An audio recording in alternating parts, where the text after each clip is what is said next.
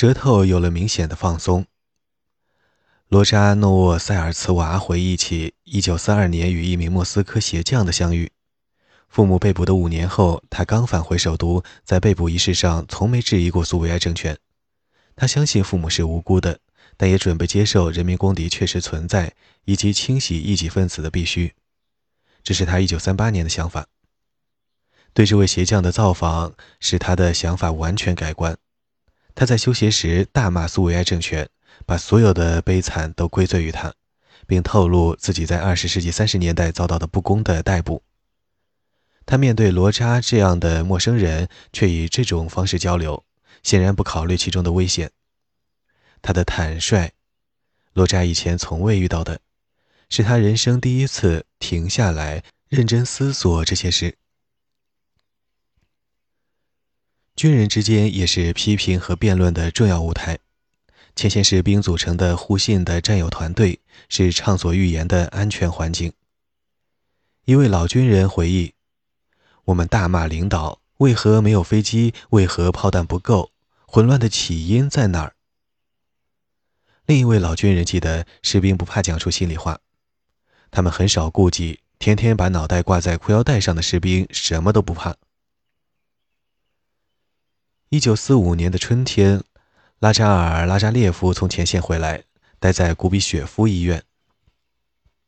以下引文：像其他士兵一样，一九四五年的我嘴很快，想什么就讲什么。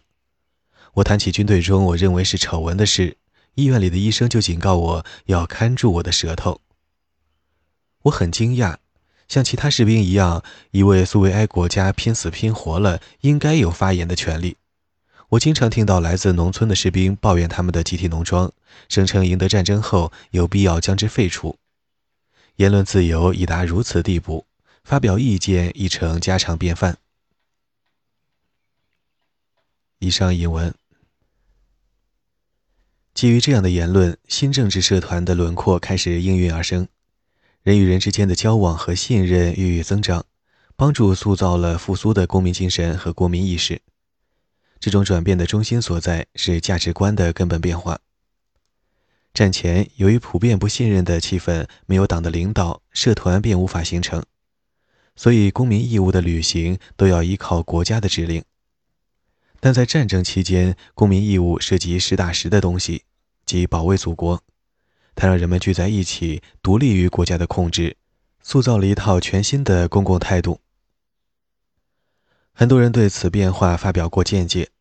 作家普里谢维恩在一九四一年日记中指出，战争开始之后，人们互相变得亲近，为祖国的担忧团结了每个人。他还认为，战争中兴起的民族精神已经抹掉了阶级的分化。他在一九四二年写道。我现在才懂得，人民不是可见的东西，而是我们内心深处的东西。人民不单是农民和工人，甚至不单是普希金、陀思妥耶夫斯基、托尔斯泰那样的作家，而是我们大家的内在。其他人通过工作场所中新的团队精神来感受这个战时的民族大团结。阿达列维多娃在列宁格勒医疗机构的同事之间发现了新的亲密，打破了旧的职业等级制度。以下英文：医疗机构变成了我们的大家庭，教授和普通工人的界限完全消失，大家感到是在承担共同的事业和责任，为了我们的机构、病人和同事，这让我们变得亲密无间。幸存于列宁格勒围城的人都能感受到这种民主精神。就是如此，即我们属于一个大家庭。战争结束后，他仍与我们同在。以上引文。一个步兵排的指挥官声称，战争使他重新思考人的价值和关系。以下引文。在前线能很快发现他人身上最重要的品质。战争就像一个测验，所测试的不只是履历，还有人性。卑鄙、懦弱、自私、顷刻之间就会显露。如果不能依靠理智，那么凭直觉也可以在很短的时间内弄清他人的真实面目。要是在和平时期，那需要很多年才能完全弄清。以上英文。难怪在很多人的眼中，战争变成了一种精神净化。前几年，谎言的不人道扼杀了所有的政治讨论，现在则受到猛烈的冲击。拉扎列夫评论道：“战争迫使我们重新思考自己的价值观和轻重缓急，使我们普通士兵看到了不同的真理，甚至想象新型的政治现实。”随着战争接近尾声，苏维埃大军开进欧洲，士兵见证了不同的生活方式。这种反思变得寓意普遍。一九四四年初，苏维埃已集结六百万军队，超过东线德军数量的两倍。一九四四年六月，盟军发动对法国北部的侵入。与此同时，红军击溃白俄罗斯前线的德军主力。七月三日夺回明斯克，穿越立陶宛，八月抵达普鲁士边境。乌克兰前线的苏维埃军队席卷波兰东部，直扑华沙。在南部战线，德军很快崩溃，红军横扫罗马尼亚和保加利亚。一九四四年九月抵达南斯拉夫，苏维埃的进攻冷酷迅猛。到一九四五年一月，乌克兰方面军已深入到西里西亚，朱可夫的白俄罗斯方面军已达奥德河，柏林在望。很少苏维埃士兵去过欧洲，他们中的大多数是农民子弟。参军时只有狭窄的世界观、苏维埃农村的习俗和从宣传中得来的世界形象，他们对将要发现的毫无心理准备。西蒙诺夫观察到，欧洲和我们苏联在生活水准上的对照，无论是在情感上还是在心理上，都是一大冲击。他改变了数百万军人的看法。士兵们看到普通百姓住着更好的房子。尽管有战争和红军抢劫，商店里依然货物充沛。他们在赶去德国的途中看到私人农庄，即使处于荒芜之中，仍远远胜过苏维埃集体农庄。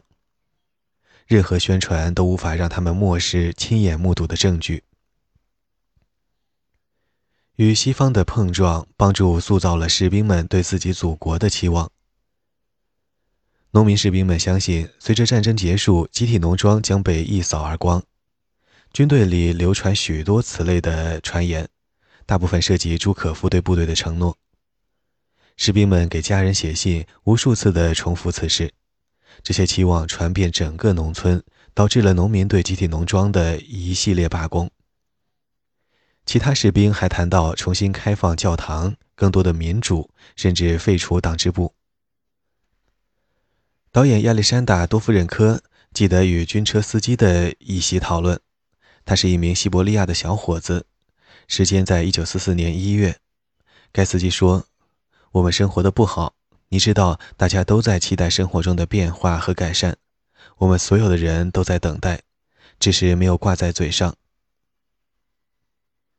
多夫任科在日记中记下：“听到这些话，我感到非常惊讶。”人民强烈希望有不同的生活，随处可以听到。唯一听不到的地方就是我们的领导人圈子。军官站在这项军队推动的改革运动的前列，公开批评苏维埃制度，期望改变。一九四五年，一名中尉写信给最高苏维埃主席团主席米哈伊尔·加里宁，要求在最高苏维埃主席团下次会议上考虑一系列改革。他去过纳粹在波兰的麦丹尼克集中营，看到德国独裁的后果，于是要求苏联也结束任意的逮捕和监禁。他说，苏联有他自己的麦丹尼克集中营。他还要求撤离集体农庄，因为手下士兵告诉他那是一场灾难。此外，还有士兵要他向主席传达其他的不满。很自然。党领导对心怀改革主张的军人回国不无忧虑。对喜欢回顾历史的人来说，他与1812至1815年的反拿破仑战争有明显的比照。当时归国的军官人员把西欧的自由主义思想带回沙俄，随即爆发了1825年的十二月党人起义。1945年2月，白俄罗斯第二方面军出席会议的积极分子强烈呼吁。要坚决抵制西方的流毒。以下引文：一八一二年战争之后，我们的士兵看到法国的生活，拿来与沙俄的落后生活作比。当时法国的影响是进步的，十二月党人看到了反沙皇独裁的必要。但今天不同，也许东普鲁士的庄园优于集体农庄，这种印象可能导致落后人士得出结论：庄园经济胜过社会主义经济。但这是一个倒退，因此必须对此展开无情的斗争。以上译文。西方思想对党员的影响引起了特别的担忧。一九四五年，苏联党员的一半以上都是在籍军人，党领导假设他们的复员势必将危险的政治改革思想传染给平民组织。事实上，这些思想早已在民众中传播，尤其是在关心政治和受过良好教育的阶层。与英美的结盟，让苏维埃社会在战争结束之前就深受西方的影响。在多年的隔绝之后，苏维埃城市化时已充斥着好莱坞电影、西方书籍、租借法案下的美国进口货。数百万人见识了真正的西方生活，兴许不如好莱坞所标榜的，但远远超越二十世纪三十年代苏维埃宣传中的惨淡。餐馆和商铺在莫斯科的街道重现，或许在暗示可能恢复像新经济政策那样的局面。这一切均在推高人们的期望。一旦战争结束，在苏联的生活将变得更加容易，将对西方更加开放。一九四四年夏季，作家兼宣传专家弗谢沃洛德·维什涅夫斯基在对外文化关系协会发表讲话。以下引文：战争结束后，生活将变得非常愉快，与西方将有更多的交流和接触。每个人都可阅读自己喜爱的，将有学生交流，苏维埃公民到国外旅行也会变得更加容易。以上引文。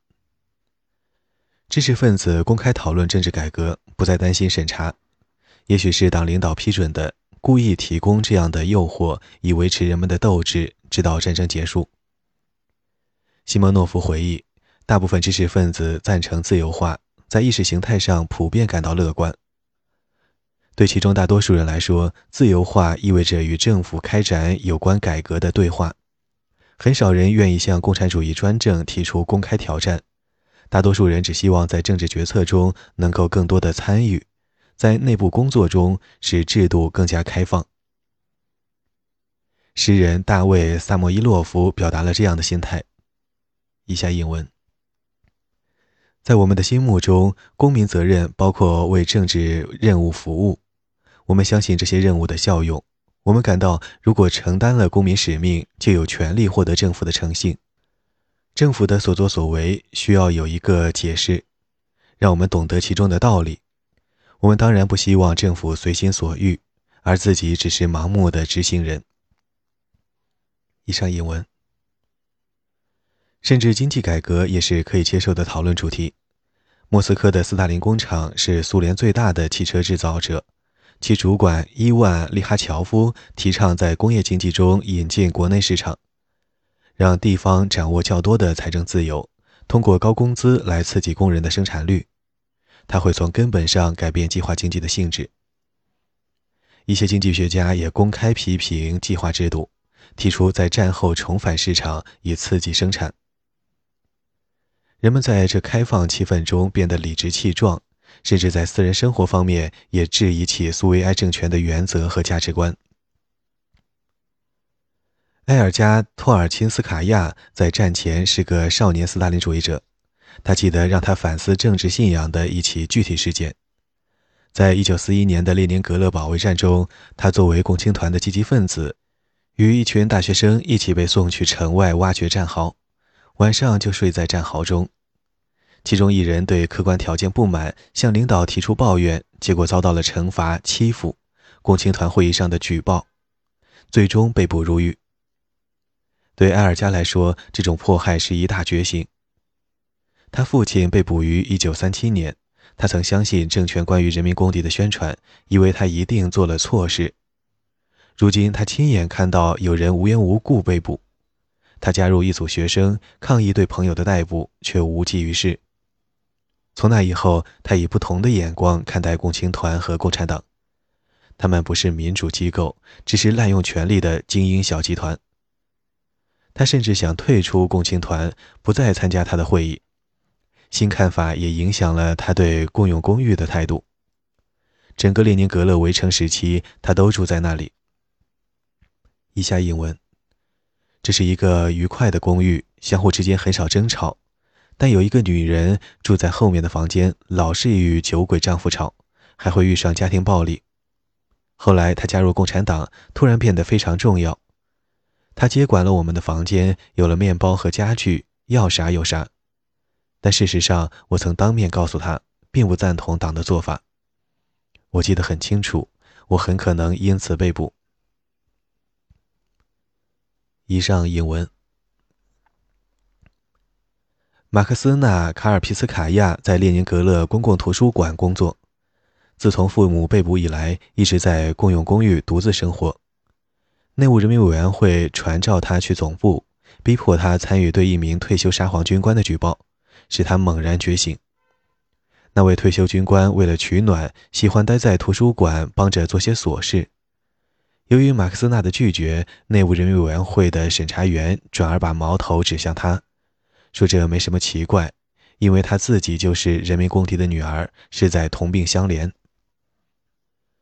这种侮辱激起了马克思纳心中无比的愤慨，既出于内心的正义感，也出于捍卫无助军官和父母的必要，他做出了勇敢却可能是愚蠢的反抗。以下引文：我气得撕心裂肺，对他说：“没人证明我父母就是人民的敌人。”而他讲这种话本身就是犯罪，在我看来，一切都豁然开朗了。但想想吧，我竟说出口，只是年轻气盛才让我这么勇敢。他一跃而起，向我走来，似乎想揍我。毫无疑问，他已习惯于打人。我站起来，抓住自己的板凳，准备自卫。如果没有那条板凳，他一定会动手的。他慢慢冷静下来，在桌旁坐下，询问我的证件。以上引文。几天后，马克思纳收到了内务人民委员会的命令，勒令他离开列宁格勒，但他不肯就范。马克思纳回忆：“列宁格勒就是我的家，就是我的全部。离开是不可思议的。我想，为何要走？我只有这一小小角落，让他们来抓我好了。”我才不会离开。第二天，马克思纳得到了资深图书管理员柳伯夫·卢比纳的帮助。他是一名勇敢的党员，在战争期间和战后保护了许多列宁格勒居民避开内务人民委员会的恐吓。卢比纳认识马克思纳的继父，原区委书记，认为他是个好人。他自己在二十世纪三十年代的大清洗中失去了一个弟弟，一个妹妹。在一九四八至一九五三年的反犹恐怖中，失去了更多亲人。马克思纳回忆，他直言不讳，批评斯大林和其他领导人时毫不顾忌。在他眼中，那些人都是爬行动物。卢比纳在自己办公室里为马克思纳设立了简易床铺，让图书馆人员别向警方透露他的下落。把人藏起来是一个很勇敢的举动。很可能使卢比纳入狱，但他在同事中德高望重。马克思纳躲了将近一年，却没有人透露半点风声。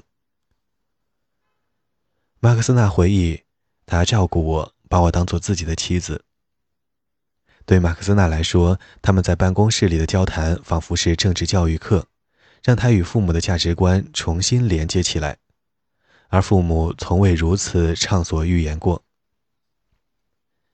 以下引文：卢比娜是个非凡的人，既勇敢又坚强，满心共产主义理想，热衷于为大家伸张正义。他对我开诚布公，无话不谈，不仅仅是关于斯大林。他有一次告诉我，集体化是可怕的错误，毁了国家。他谈到白海运河和其他建设项目全靠囚犯建成。他还谈及1937至1938年的逮捕。说我父母都是无辜的，我不理解的东西，他会逐一解释。有时他会谈整整一宿。他知道我不会背叛他，不会向人透露一个字。他对我说的都是心里话。以上引文。朗读者：宁静的童年。